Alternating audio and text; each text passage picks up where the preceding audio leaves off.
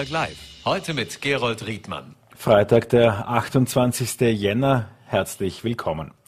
Wir widmen uns heute einmal mehr dem Thema Corona, allerdings von einer Seite, die vor wenigen Wochen noch unmöglich gewesen wäre. Wir bewegen uns auf eine völlig andere Situation zu. Es ist ein Tag der Rekorde und dennoch werden die Maßnahmen in Frage gestellt. Die Infektionszahlen sind Tag für Tag so hoch wie noch nie zuvor. Und dennoch ist die Frage die, ob es weiterhin das Ziel ist, jede Infektion zu verhindern, auf jeden Fall zu vermeiden oder ob das ohnehin nicht schaffbar ist und wir äh, keinen Grund mehr sehen, dass diese Einschränkungen hingenommen werden. Darüber möchte ich von Expertenseite mit Dr. Armin Fiedler gleich sprechen. Ich freue mich sehr, dass er es geschafft hat. Corona macht auch den Händlern zu schaffen, nicht nur in Bregenz, aber auch gerade dort, weil dort sehr viele Demonstrationen stattgefunden haben und dort hat etwas sehr Interessantes begonnen, nämlich ein Diskurs zwischen der Bregenzer Wirtschaftsgemeinschaft und den Demonstranten, der jetzt auch von der Politik gefordert wird. Wie das sich entwickelt, dazu wird der Wigem-Obmann Clemens Sagmeister gleich hier zu Gast sein. Und das dürfen wir uns auch nicht entgehen lassen. Olympia steht vor der Tür und heute haben einige äh, Sportler mit dem eigens vom ÖSV und ÖOC gecharterten äh, Flieger ihre Reise nach China äh, begonnen. Äh, einige wichtige sind noch hier, unter anderem auch der Macher der Stars, der Vorarlberger Verantwortliche für den Head Rennsport. Rainer Salzgeber ist gleich bei uns hier im Studio zu Gast. Zunächst allerdings äh, zu Herrn Dr. Fiedler und der Frage, wie diese Pandemie momentan zu beurteilen ist. Einen schönen guten Abend, Herr Dr. Fiedler. Schönen guten Abend nach Bregenz. Rekordwerte, heute sind es 39.000 Infektionen und doch ist das vielleicht auch ein Wert, der Ihre Aufmerksamkeit gar nicht mehr so hat, denn die Spitalsbelegung nach wie vor niedrig. Wie schätzen Sie die aktuelle Lage ein? Naja, also wir sind, glaube ich, wir brauchen nicht überrascht zu sein. Wir sind nicht überrascht, also weil wir wussten, dass es sehr hohe Infektionszahlen geben wird. Äh, wir wussten auch von anderen Ländern, die uns schon ein bisschen voraus waren, dass das Zahlen in dieser Höhe ohne weiteres vorkommen können. Und wahrscheinlich, wir haben den Gipfel noch nicht erreicht. Also da kann noch einiges dazukommen. Also da sind wir nicht überrascht. Wir wissen auch, äh, dass äh, die zum Glück äh, die Omikron-Variante doch benigner ist, was den klinischen Verlauf betrifft. Ähm, die Intensivzahlen sind ja wirklich in einem sehr geringen Bereich. Allerdings steigen langsam die Normalbetten-Einlieferungen etwas, was wir auch erwartet haben. Die Wand, vor der auch oft gewarnt wurde, die Wand ist aber auch nicht da.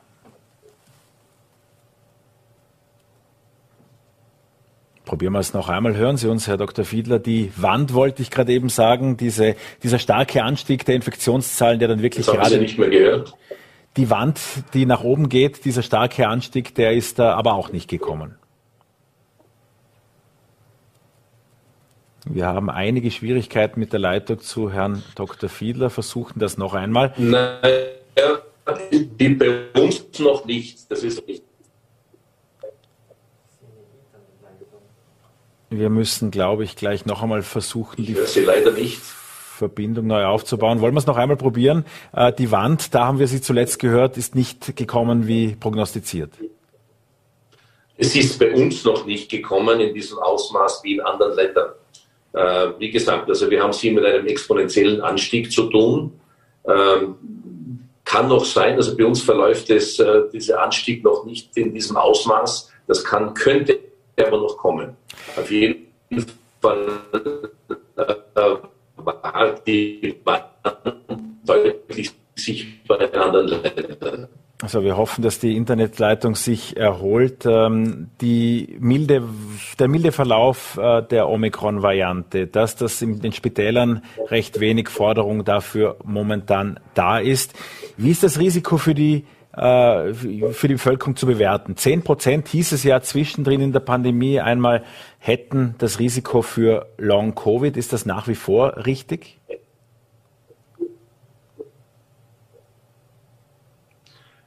Wie gesagt, diese Zahlen, wir wissen das nicht, was das bedeutet. Zum Beispiel Delta, die Delta-Varianten und die Omikron-Variante.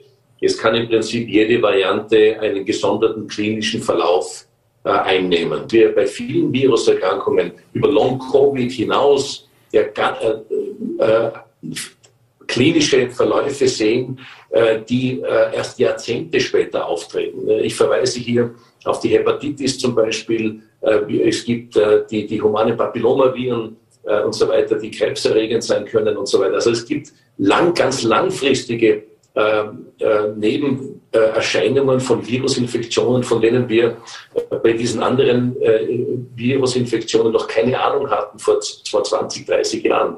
Also das ist schon auch eine Gefahr, auch über Long-Covid hinaus, dass da irgendetwas der Virus auslösen kann, was wir noch gar nicht auf dem Schirm haben. Also was könnte jetzt das Ziel von jedem Einzelnen sein? Es nicht zu bekommen, sich nicht anzustecken oder möglichst bald mit einem milden Verlauf das abzuhaken? Ist das doch äh, die andere Variante? Ich glaube, wir können es uns nicht aussuchen. Ich glaube, die Menschen, die sozusagen in dem Sinne gut vorbereitet sind, das heißt also tatsächlich äh, einen Booster haben, also dreimal die Impfung haben. Also in meinem Umfeld, die Menschen, die ich kenne, äh, viele sind doch klinisch auffällig geworden. Also sie mussten zu Hause doch einige Zeit, zwei, drei, vier, fünf Tage, äh, haben sich krank gefühlt, hatten alle möglichen grippal ähnliche äh, äh, klinische Erscheinungsbilder. Ich kenne niemanden allerdings, der ins Krankenhaus musste und Gott sei Dank, ich kenne niemanden mit einem schweren Verlauf. Aber es hat viele Menschen, die ich kenne in meinem Umfeld, doch erwischt. Sowohl junge, ganz gesunde, ältere.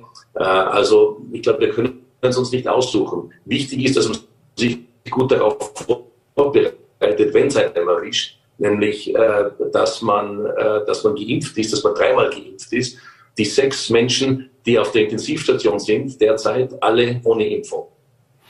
Das sind klare Zahlen. Äh, die Politiker, und Sie beraten ja die Politik, Sie haben auch Ihre ganze Karriere lang Institutionen und die Politik weltweit beraten in solchen pandemischen Lagen. Ist es jetzt noch angebracht, die Menschen, äh, ja, die Impfgegner sagen ja einzusperren? Und es ist ja tatsächlich so, dass der Lockdown für Ungeimpfte jetzt nach wie vor gilt, noch übers Wochenende äh, Geschäfte zu schließen, Einschränkungen des öffentlichen Lebens hinzunehmen?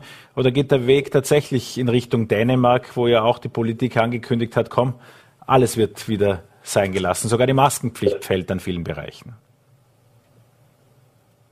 Ja, das ist natürlich eine sehr, sehr schwierige Frage. Nicht? Also da kann man irgendwo geteilter Meinung sein. Aber man muss einfach mit Hausverstand äh, vorgehen. Ähm, zum Beispiel, ich glaube persönlich, dass die, äh, die Sperrstunde mit 22 Uhr im Gegensatz zu was einige Modellierer äh, behaupten, dass das, was sie bis zu 10, 15 Prozent äh, äh, an Risikoeinschränkung bringen könnte. Ich kann mir das ganz einfach bei uns zumindest kann ich mir das nicht vorstellen. Und wenn, hätte man andere Lösungen finden können. Zum Beispiel, dass man ganz einfach beschränkt, wer nach einer gewissen Uhrzeit noch als neuer Gast hinzukommen kann. Aber ich finde schon auch, wenn Leute in, einer, in einem Restaurant zum Beispiel drinnen sind, ob die noch eine Stunde länger, die gleichen Menschen noch eine Stunde länger sitzen oder zwei, das macht, also wenn sie sich infiziert haben, haben sie sich bis dahin schon infiziert. Also das ist einfach von der Logistik her hätte man da vielleicht äh, das besser machen können. Äh, andere Dinge finde ich äh, okay, zum Beispiel, dass man immer noch also 2G im Handel, dass man da vorsichtig ist.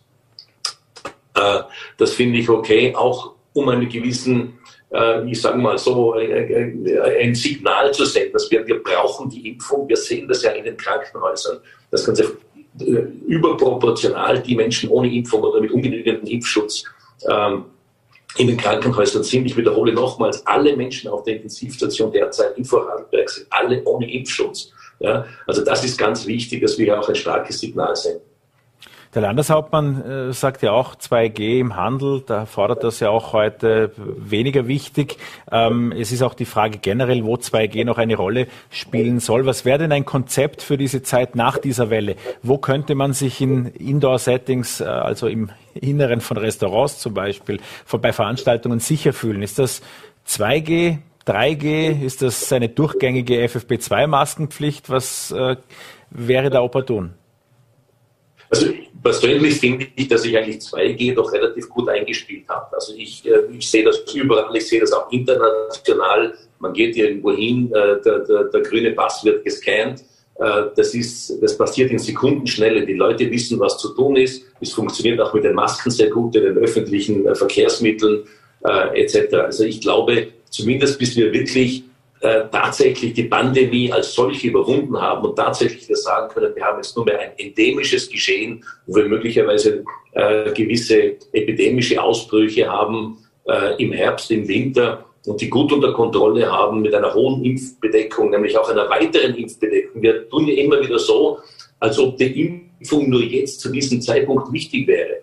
Das stimmt ja nicht. Also das Virus wird bei uns sein, wird bei uns bleiben, wird endemisch werden irgendwann einmal. Aber der Schutz, besonders für die älteren Menschen, für die Menschen mit Vorerkrankung, wird immer noch die Impfung sein. Und ich verweise darauf, viele der jungen Menschen, also wirklich, wie, es, wie man so schön sagt, pumperl, gesund, sportlich, äh, schlank, alles. Ich kenne viele auch in meinem Umfeld, die tatsächlich ja mehr als eine Woche krank waren, jetzt mit Omikron dreimal geimpft waren. Jetzt, wenn man sich vorstellt, wenn man dann nicht geimpft ist, dann führt das eben dann zu einem schweren Verlauf. Das heißt, man müsste auch über die Konstruktion der Impfpflicht gegebenenfalls sprechen, die ja nur dann eingesetzt werden kann, wenn das Geschehen wieder explodiert. Die Impfung sollte ja vorher auch schon ihre Wirkung entfalten. Natürlich, und das ist ja auch der Vorteil, wie das Gesetz formuliert worden ist. Es gibt dem Gesundheitsminister sehr große Flexibilität, das Gesetz sozusagen oder die Vorschriften rund um das Gesetz den jeweiligen epidemiologischen Situationen anzupassen. Wie würden Sie die Situation an den Schulen beurteilen? Das ist für viele Eltern derzeit auch ein großer Sorgenbereich. Ähm, wie kann sich da das Geschehen weiterentwickeln, weil es dort einfach laufen zu lassen? Viele Kinder sitzen durchgängig mit Maske in der Schule. Äh, das ist ja auch eine Belastung. Das ist tatsächlich eine Belastung und äh, also hier erfordert es auch eine gewisse Güterabwägung. Ich hoffe auch, dass auch hier äh, mehr Eltern sich entscheiden, auch ihre kleineren Kinder sich impfen zu lassen. Also mittlerweile sind Millionen und Abermillionen von Kindern weltweit geimpft. Es ist zu noch weniger äh, Nebenwirkungen, hohe Impfeffektivität. Vergessen wir nicht, dass Kinder auch andere Impfungen bekommen, sehr gut vertragen und unsere äh, äh, die Situation, nämlich weltweit, wenn man die Mortalität und die äh, Erkrankungshäufigkeit von Kindern in ganz verschiedenen Erkrankungen minimalisiert worden ist durch, den Impfung, durch die Impfungen und Impfschutz, den wir entwickelt haben, sei es Masern, sei es Röteln, sei ganz, ganz wichtig die Leute haben vergessen, dass diese Infektionskrankheiten vor es Impfungen gab, doch bei uns einen, einen hohen Zoll gefordert haben. Herr Dr. Fiedler, dann bedanke ich mich sehr herzlich, dass Sie sich die Zeit für uns genommen haben, wünschen Ihnen noch einen schönen Abend und vielen Dank fürs Dabeisein bei Vorarlberg Live. Und wir bitten Sie, die aufgetretenen Störungen in der Bild- und Tonverbindung zu entschuldigen. Der Handel darf aktuell nur Geimpfte bedienen. Das hat auch Armin Fiedler gerade eben erwähnt, dass die 2G-Regel eine ist, die erhalten bleiben soll, auch als Symbol. Das sieht der Handel anders, das sehen viele Handelsvertreter anders und auch der Landeshauptmann hat zuletzt mit der Aussage aufhorchen lassen, dass darüber schon kommende Woche stark nachgedacht werden sollte. Bei uns ist Clemens Sagmeister, der Obmann der Wirtschaftsgemeinschaft in Bregenz und ich freue mich sehr, dass Sie da sind. Einen schönen guten Abend. Guten Abend, Herr Riemann. Bregenz wird gemieden, vor allem am Wochenende. Das hört man als Bregenzer Wirtschaftstreibender überhaupt nicht gerne. Man weiß nie, ob eine Demonstration gerade ist oder nicht, aber dann ist besser nach Dornbirn oder nach Feldkirch zu gehen. Ist Bregenz tatsächlich eine Geisterstadt, so wie Sie das diese Woche gesagt haben, an einem Samstagnachmittag? Um ähm, ich muss vielleicht ein bisschen ausholen. Es ist natürlich so, äh, dass Bregenz durch die Rolle als Landeshauptstadt äh, von den Demonstrationen äh, mehr betroffen ist als andere Städte. Wir sehen das in anderen äh, Landeshauptstädten. Ähm, es macht für uns als direkt Betroffene natürlich, ja, sorgt das für Ärger. Das sorgt für Ärger bei der Bevölkerung, bei den Mitarbeitern, die nach, nicht nach Hause gehen können, bei den Touristen, die ausbleiben, natürlich in der Gastronomie, im Tourismus, in, in den Museen. Ähm, das, das trifft uns natürlich. Ähm, jetzt wollen wir aber natürlich als Wirtschaftsgemeinschaft auch keinesfalls äh, das Demonstrationsrecht an sich ähm, beschränken, sondern wir wollen einfach auf die Problematik hinweisen, dass wir sehr darunter zu leiden haben und dass schon auch äh, ja, do, dort durch diese Regelmäßigkeit einfach ein, ein hohes äh, Maß an Geduld von uns gefordert wird, zumal wir uns ja auch ähm, in gewisser Weise als äh, Verbündete sehen, weil wir ja eben ähm, Opfer von 2G auch sind. Und ähm, ich muss da natürlich das aufnehmen, was der Herr Dr. Fiedler gerade gesagt hat. Wir im Handel, wir ähm, sind strikt äh, gegen 2G, weil wir sagen, das ist eine, ähm, wenn wir uns überlegen, woher kommt 2G? Das kommt von einer Delta-Welle, damals verkündet im November vom äh, Bundeskanzler ich glaube, mit den Worten, er will die Zügel anziehen, wie ein ähm, ausgebildeter Diplomat das sagen kann, war mir damals schon nicht genau äh, klar. Aber ähm, es haben sich die äh, Parameter geändert und ähm, die Politik spricht jetzt von einem Paradigmenwechsel und da ist für mich eben der Handel schon als erstes auch äh, von diesen Maßnahmen zu befreien. Das heißt, Ihre Forderung wäre Maskenpflicht in äh, Innenräumen und damit auch im Handel, aber keine 2G-Überprüfungen, also auch Zutritt für Ungeimpfte. Ja, ich denke, dass 2G im Handel ähm, nicht mehr verhältnismäßig ist, weil ich kann, der durchschnittliche Einkauf dauert zwölf Minuten. Ja? Ich kann in ein Geschäft gehen und kann mit Maske und mit Abstand einkaufen als Geimpfter oder als Ungeimpfter. Die Möglichkeit habe ich jetzt in einem Restaurant auf den ersten äh, äh, Schritt nicht. Und ich habe ja das große Problem, was wir ja auch kritisieren, ich habe eine Ungleichbehandlung. Ich habe eine Ungleichbehandlung des äh, Fachhandels, den man ja sonst schützen möchte, gegenüber dem Lebensmittelhandel. Dort darf ich meine ähm, Turnschuhe oder ähm, mein Fahrrad einkaufen und ich habe eine Ungleichbehandlung gegenüber dem Ausland. Ähm, ich kann nach Lindau fahren und dort einkaufen, online natürlich sowieso. Das heißt, die Maßnahme trifft nur einen einzelnen Bereich sehr hart. Und wir wissen ja auch, dass äh, epidemiologisch der Handel nicht für den Groß, Großteil der Infektionen verantwortlich war. Wie viel Umsatz kostet den Handel 2G? Es ist schwer zu sagen, wie viel ähm, Umsatz es kostet. Was wir wissen, ist, dass natürlich ähm, 2G einen ganzen Rattenschwanz an, an Umsatzeinbußen mit sich bringt. Es sind einmal die, die Ungeimpften, die nicht mehr zu uns einkaufen können. Es sind natürlich auch die Touristen, die in den Skiregionen aufgrund von 2G ausbleiben. Wir haben gehört, der Tourismus ist zurückgefallen auf das Jahr 1970. Ähm, das heißt, dass wir natürlich in den Städten ganz enorm normalerweise von den Skigästen profitieren, die jetzt nicht kommen. Ähm, es gibt den Städtetourismus oder den Tagestourismus nicht. Ähm, das sind große Einbußen. Äh, wir schätzen, dass wir im Januar mit circa 40 Prozent, 30 bis 40 Prozent weniger Umsatz wie in einem normalen Jahr auskommen müssen. Und das äh, muss man auch dazu sagen, bei keinerlei Vergütung dafür. Also es ist auch so, dass der dritte Lockdown im Normalfall äh, einem Händler, der drei Wochen zugesperrt wurde, keinen Cent an Entschädigung bekommen wird. Der Bregenzer Bürgermeister hat heute Nachmittag vor wenigen Stunden, also ich glaube es waren genau zwei Stunden jetzt, ähm, ein äh, Posting abgesetzt auf äh, seinen sozialen Kanälen, dass er eben sehr viel äh, Verständnis aufbringt für die Unruhe, die durch diese Demonstration in Bregenz entsteht, also einen ständigen Austausch mit Landesregierung, Landeshauptmann und den anderen entsprechenden Stellen sei. Das zeigt er aber auch Verständnis für diejenigen, die eben auf die Straße gehen. Sind Sie da derselben Ansicht oder wie sehen Sie die Rolle des Bürgermeisters? Ähm, also ich bin grundsätzlich der gleichen Meinung und ich denke, ähm, es wird uns nichts helfen. Wir können als Handel ähm, nicht über die Demonstrationen schimpfen und das auch auf seinem einem sehr anonymisierten äh, Weg, sondern wir müssen mit den Leuten reden. wir haben das gemacht. Wir haben gestern äh, als Wirtschaftsgemeinschaft die Organisationen der Demos eingeladen, um einfach auch darauf hinzuweisen, was unsere Anliegen sind. ich kann sagen, das war ein sehr konstruktives Gespräch. Inhaltlich sind wir natürlich äh, nicht einer Meinung. Meinung. Aber es gab dort auch ganz klare Forderungen von Seiten der Demonstranten, die sich einfach einen Dialog wünschen, auch mit der Landespolitik. Und da sehe ich mich schon in meiner Rolle als Wigem Obmann in gewisser Weise als Vermittler, dass ich sage, es muss der Dialog stattfinden. Ich denke, äh, nur durch Dialog können Gräben wieder zugeschüttet werden. Und wir können ja auch nicht 2G ähm, bis ewig äh, beibehalten. Das kann, glaube ich, nicht der Weg sein in einer pluralistischen Gesellschaft, dass wir weiterhin Leute ausgrenzen, die natürlich ähm, in meinen Augen ähm, sich auch selbst ausgrenzen, aber wir müssen wieder zu einer Normalität finden, wir müssen die äh, Gräben zuschütten. Und da hilft der Dialog, wie wir es gestern gesehen haben.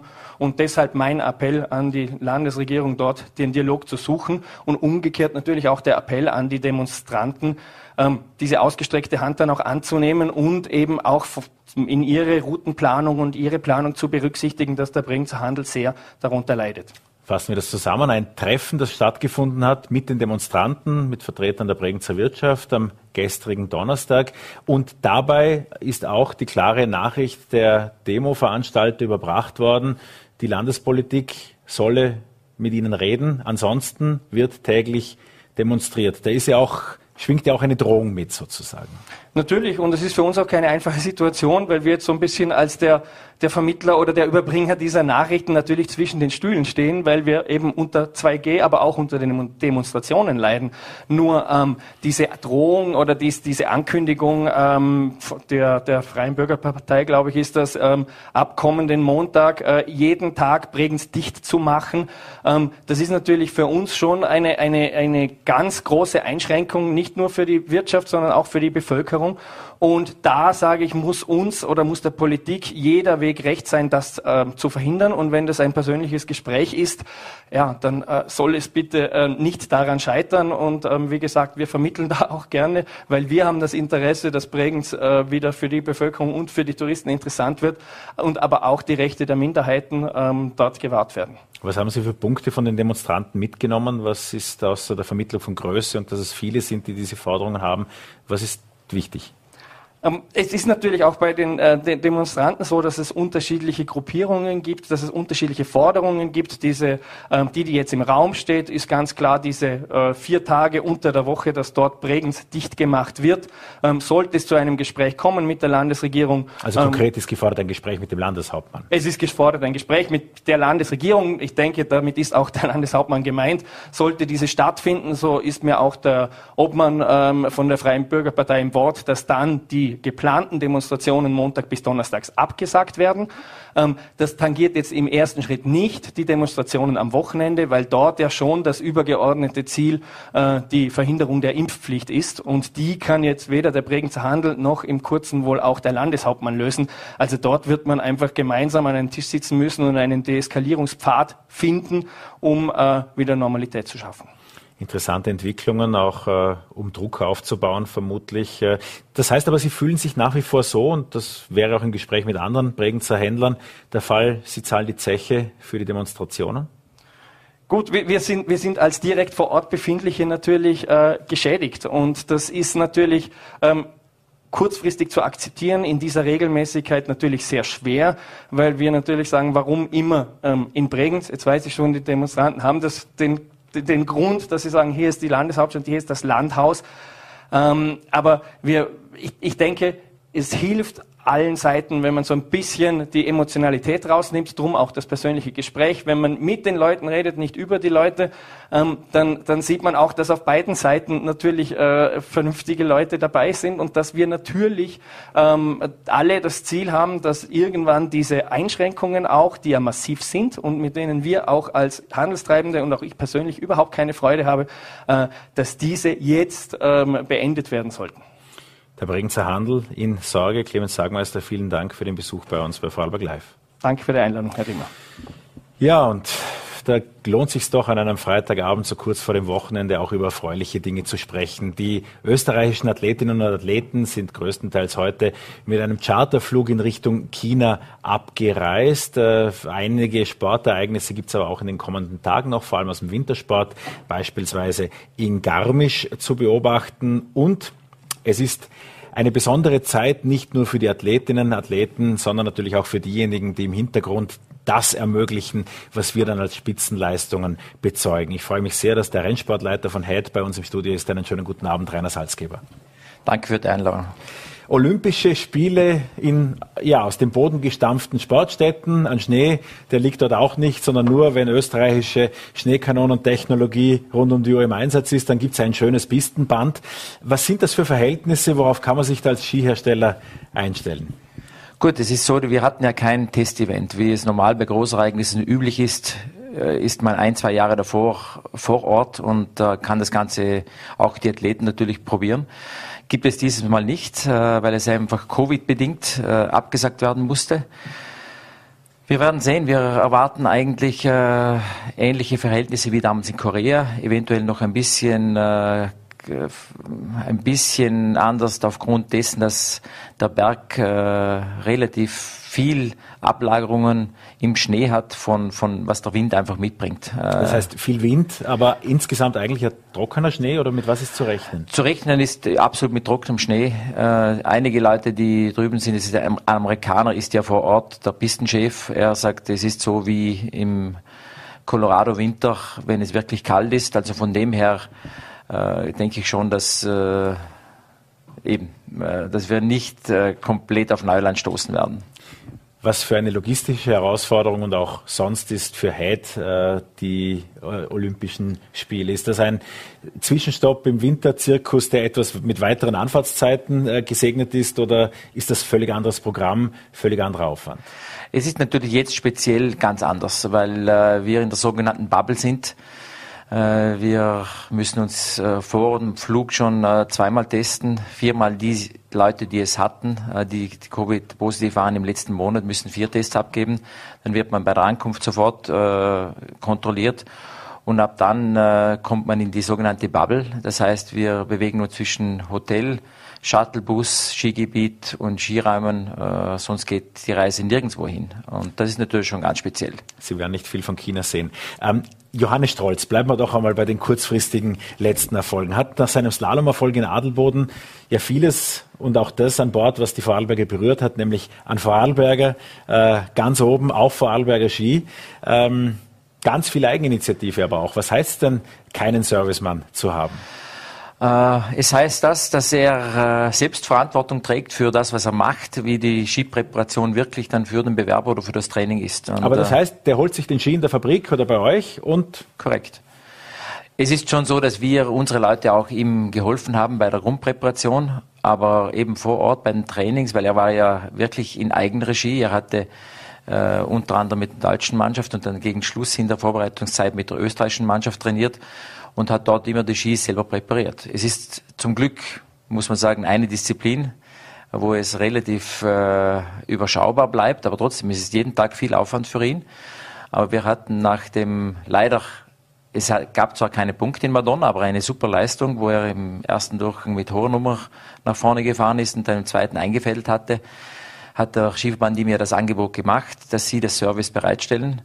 Und wir haben dann am nächsten Tag haben wir diskutiert und ich habe meine Meinung dazu war einfach, wenn, wenn du Hilfe brauchst, dann können wir mit unseren Leuten, die international einfach tätig sein oder sind, können wir gerne helfen und werden wir helfen, wenn es notwendig ist. Aber so wie er speziell in Madonna, wo von anderen Firmen einige Athleten wirklich über Setup-Probleme diskutiert haben, war beim Johannes einfach nichts erkennbar. Also, also sagt der Experte, das Setup jetzt zu ändern, ist vielleicht wirklich nicht die beste Idee.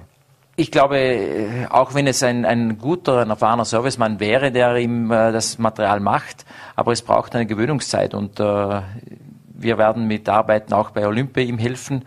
Es ist Stefan Böhler, der ehemalige Maria Risch Servicemann, auf der Abfahrt äh, wie im Slalom äh, zur Hilfe äh, und eventuell der Servicemann von Ketil Jansrud könnte auch mit Material bereitstehen.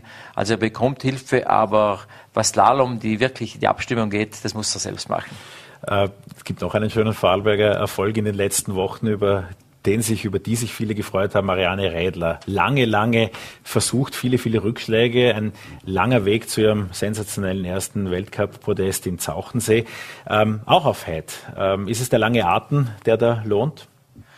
Ja, es ist so, dass wir natürlich immer froh sind, äh, Leute aus Vorarlberg bei uns zu haben, weil äh, wir auch der Meinung sind, wir können ihnen ein gutes Paket schnüren und vor allem die Wege sind kurz und äh, Ariane ist ein Beispiel, wie auch der Johannes, dass sie die Nähe zur Firma suchen, die Nähe auch äh, wirklich nutzen, um Kleinigkeiten machen zu lassen und Diskussionen zu führen, äh, neue äh, Materialien zu probieren. Und dort ist einfach der, der, der kurze Weg sicher ein Vorteil. Und äh, dass Ariane jetzt äh, mit dem Podium so knapp im ersten Sieg vorbei war, war eben wie beim Johannes ein ganz emotionaler Moment für uns. Ortle Lee McGrath hat aber auch in Kitzbühel gezeigt, dass natürlich nicht nur Österreicher, nicht nur Vorarlberger Erfolge für die Marke äh, hätte einfahren können. Auch im Markenweltcup, wenn man das so will, das ist ja auch wahrscheinlich die Art und Weise, wie Sie äh, Tabellen lesen. Im Markenweltcup sind es ja drei Firmen, die mehr oder weniger in den unterschiedlichen Disziplinen sich äh, das Rennen machen im Gesamtmarkenweltcup liegt Heid vorne. Ähm, gibt dann auch immer wieder ein Kopf an Kopf bei den Damen mit Rossignol und halt der Domek ist da noch irgendwie dabei. Welchen Unterschied macht das Material momentan eigentlich? Ich glaube, äh, es ist da, das ganze Material von allen Firmen ist auf hohem Niveau. Jeder investiert eine, eine Menge an, äh, an Aufwand. Das sagen die Bierhersteller hier in Vorarlberg ja auch immer und trotzdem schmeckt es Vorarlberger anders als Mohren. Das stimmt, aber logisch und das ist auch bei den Ski so. Ähm, teilweise würden Gia aufgrund der Farbe schon gar nicht möglich sein. Für mich jetzt zum Beispiel. Aber, aber natürlich, äh, glaube ich, es ist ein Kampf. Es ist wirklich, äh, wir sehen es, wir, es ist für uns tagtäglich äh, sind wir dahinter, äh, Feedbacks, Tests zu verarbeiten und umzusetzen in neue Lösungen. Und äh, ich glaube, wir sind auf gutem Weg, was den Markenweltcup anbelangt. Das hatte in der Vergangenheit eigentlich hatte niemand äh, wirklich eine große Begeisterung dafür. Aber unterm Strich zeigt es natürlich schon, dass, äh, dass wenn man den Markenweltcup gewinnt, dass man äh, eine gute Palette zur Verfügung stellen kann. Man braucht Athleten, aber Athleten sind natürlich auch Aufwand und sind auch Arbeit. Und vor allem, was mich ganz besonders freut, ist, dass wir jetzt im, im Herrenslalom doch zu einer Marke gekommen sind, wo Erfolge, Podiumssiege, eingefahren werden und das mit einem ganz kleinen Team im Vergleich zu anderen Herstellern. Aber trotzdem, wir, wir wachsen auch dort und ja, hoffentlich, dass wir am Ende der Saison auch dort ganz oben stehen. Wie funktioniert das eigentlich im Hintergrund? Vor dem Fernseher sieht man ja dann eine Überathletin wie Lindsay Vonn, die über die Jahre mit Head ihre größten Erfolge natürlich gemacht hat, die auch der Marke weltweite Bekanntheit sicherlich noch zusätzlich gebracht hat im, im Skibereich es laufen Verträge aus. Man kann auch bei Michaela Schifrin schauen, wie lange die Verträge verlängert werden. Dann ist beispielsweise bei der Schifrin, was glaube ich letztes Jahr 2020 ein Vertrag wieder ausgelaufen. Kontaktiert man da mal vorab, schickt irgendein Angebot hin, kommt da mal ein Ski mit einem goldenen Schläufchen irgendwo? Wie, wie, wie macht man sich an andere Athleten heran? Wie, wie funktioniert die Kontaktaufnahme? Ja, grundsätzlich funktioniert es wie im, äh, im herkömmlichen Leben. Äh, es wird entweder wird äh, mit ihm direkt gesprochen oder mit der Athletin oder eben über, äh, teilweise muss es über Management gemacht werden, aber das ist ganz normal. Also, äh, aber es ist momentan die Zeit natürlich auch so, dass äh, Covid-bedingt ist das, das, ich sage jetzt, das Geschäft an sich natürlich stark unter Stress, weil ja, der Tourismus letztes Jahr komplett gefehlt hat, dieses Jahr ein bisschen geht. Aber das Geschäft als, als Wintersporthersteller ist natürlich trotzdem auf einem Niveau, wo wir es nicht äh, über Jahre machen möchten. Und hat natürlich auch dann natürlich auch Auswirkungen auf die auf die Perspektiven, was neue Athleten oder das Team anbelangt. Man muss natürlich schauen, was ist äh, budgetär möglich. Kitzbühel war ja auch interessant, wenn man die Hintergründe kennt, wie der ÖSV beispielsweise mit dem Skipool, dem ja auch angehört, die Nachwuchsarbeit fördert, aber eine Skimarke war dort äh, auch durch einen berühmten Vorläufer natürlich äh, recht klar im Fokus. Äh, Marcel Hirscher hat sich unter falschem Namen angemeldet, den Vorläufer gemacht, um seine eigenen Skier äh, zu propagieren. Äh, ist das ein Marcel Hirscher Ski, ist das ein Red Bull Ski äh, oder was könnte mit dieser Marke passieren? Nehmen Sie solche neu aufsprießenden Ski-Startups ernst? Natürlich, es ist, äh, also ich kann ihm nur viel Glück wünschen dazu. Ich denke, ich hoffe für ihn, dass äh, Leute wie vielleicht die Mateschitz von Red Bull wirklich dahinter stehen, weil sonst äh, glaube ich auch, dass der Marcel Hirscher der Atem zu kurz sein wird. Aber natürlich ist es immer interessant, wenn neue, neue Firmen kommen. Es ist ja aus einer bestehenden kleinen Firma heraus auch entstanden, die die, die Produktion machen für ihn. Das ist das, was medial auch transportiert wurde, das, was wir wissen. Aber sonst muss man einfach anschauen, was äh, in der Zukunft passiert.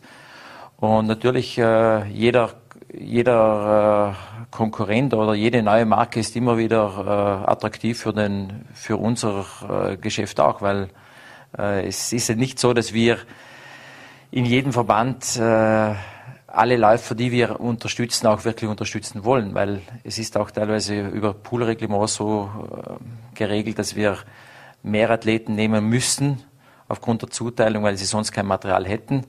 Und äh, vielleicht kann Marcel Hirsch mit seiner neuen Marke dort auch wieder ein wenig äh, helfen. Sie kennen den ÖSV als Rennläufer, Sie kennen den ÖSV äh, auch äh, ja, aus Verbandssicht äh, bis zu einem gewissen Punkt und natürlich jetzt auch als Hersteller. Ist die Arbeit mit gewissen Verbänden einfacher als mit anderen, wenn Sie jetzt Ihr internationales Starterfeld im Blick haben?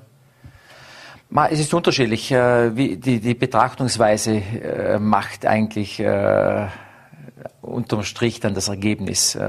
Ich sage, der ÖSV ist monetär gesehen mit Abstand der stärkste Verband neben der Schweiz. Beziehungsweise die Schweiz ist auch auf guten Füßen aufgestellt, glaube ich.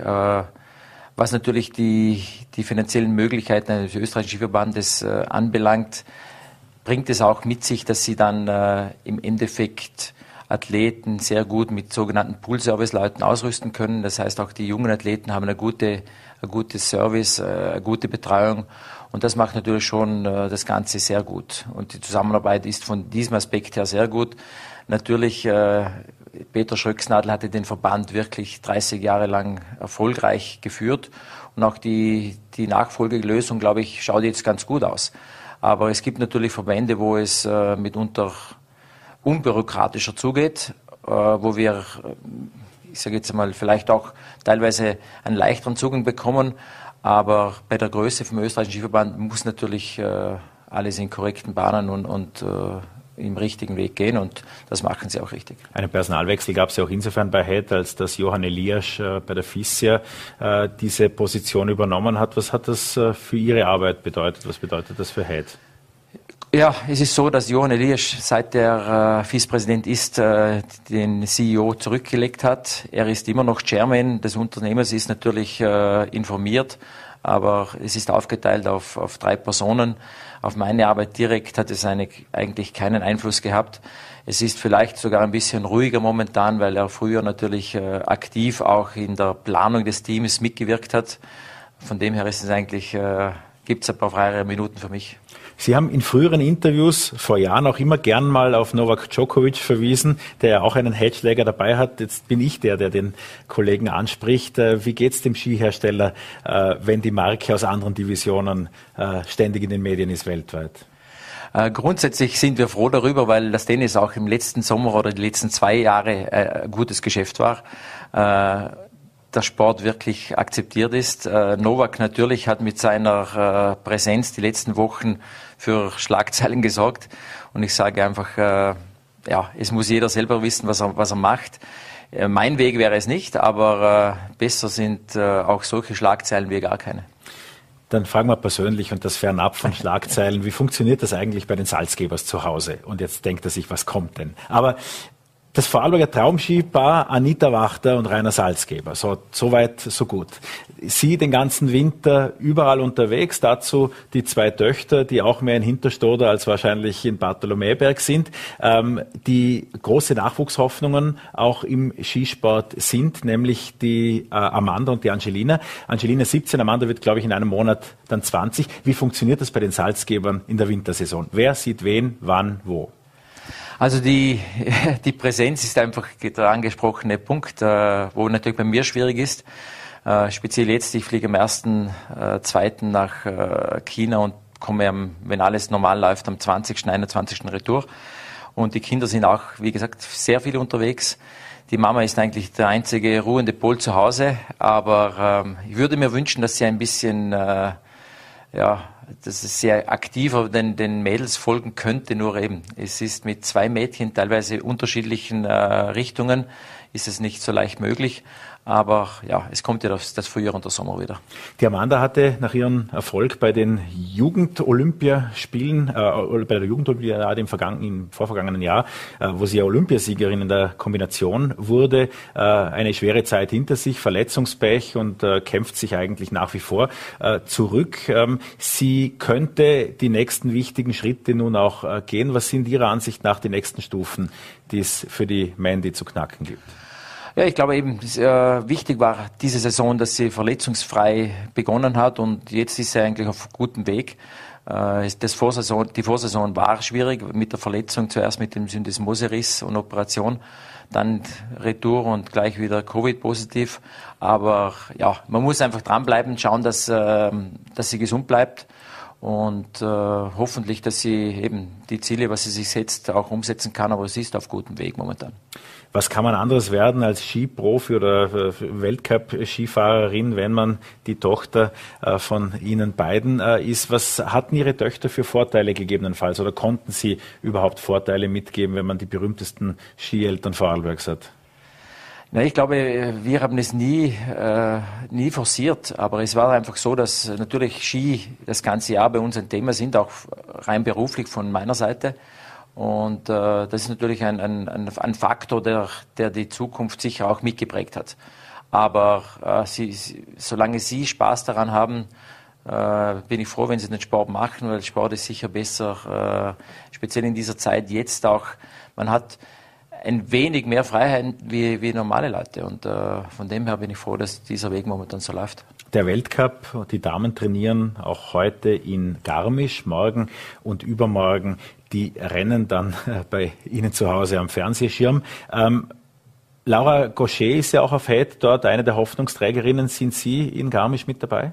Ich bin aus Gründen der, der, der Covid-Sicherheit nicht dabei, weil ich eben am Dienstag fliege und wir somit die, die Reisetätigen davor, Reisetätigkeiten davor ein wenig reduzieren. Aber Stefan Kapauer ist von unserer Seite dort und äh, ja, werden wir sehen. Äh, es sind einige äh, Athleten, die mitunter auch die Abwesenheit von zwei, drei großen Namen nützen wollen. Ein großer Vorteil für Sie ist, Sie brauchen keinen Platz im Koffer für Medaillen beim Zurückkommen. Das nehmen die Athletinnen und Athleten dann ja mit. Aber in äh, Pyeongchang gab es 16 von 30 möglichen Medaillen für Head. Ist dieses Mal wieder mit einer ähnlichen Erfolgsquote zu rechnen oder kann das überhaupt wiederholt werden? Ich glaube, die, die Latte liegt schon sehr hoch. Äh, es kann, es kann in, in, in diesem Bereich kann es nur gehen, wenn wirklich alles perfekt läuft äh, und, und wahrscheinlich noch perfekter, wie wir uns momentan vorstellen können.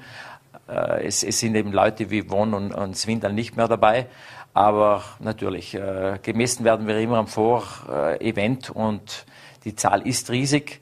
Aber ich denke jetzt nicht, dass wir, äh, auch wenn wir mit zehn Medaillen nach Hause kommen würden, könnte es eine, könnten es super Spiele gewesen sein. Es ist immer äh, abhängig, wie die einzelnen Rennen gelaufen sind. Die Zufriedenheit ist nicht für uns speziell nicht immer nur das, das Ergebnis am Papier, sondern auch, wie es dazu gekommen ist. Und ich hoffe schon, dass der eine oder andere ja, für viele ein No-Name äh, auch die Möglichkeit nutzt, weil die Möglichkeiten gibt es, dass einige überraschende Medaillenkandidaten geben könnte. Und äh, das sind Geschichten, die dann auch sehr massiv und, und, und stark vorhanden sind. Das klingt verheißungsvoll. Wir werden versuchen, in Kontakt zu bleiben, auch äh, während Ihrer Zeit in China. Vielen Dank für den Besuch. Der Rennsportleiter von Head war das, Rainer Salzgeber. Vielen Dank für den Besuch. Danke sehr, danke. Und alles Gute Ihnen und den Athletinnen natürlich in Asien. Ihnen für heute. Herzlichen Dank fürs Dabeisein. Äh, wer Lust aufs Skifahren bekommen hat, das geht natürlich auch dieses Wochenende. Sie sehen im Anschluss an diese Sendung die aktuellen Skihöhen aus Vorarlbergs äh, Skigebieten. Das Wetter, naja, durchwachsen würde man sagen, aber ein bisschen Sonne sollte sich sowohl am Samstag wie auch am Sonntag ausgehen. Deshalb steht unserem heutigen Leitspruch kaum etwas entgegen. Hoch die Hände, Wochenende.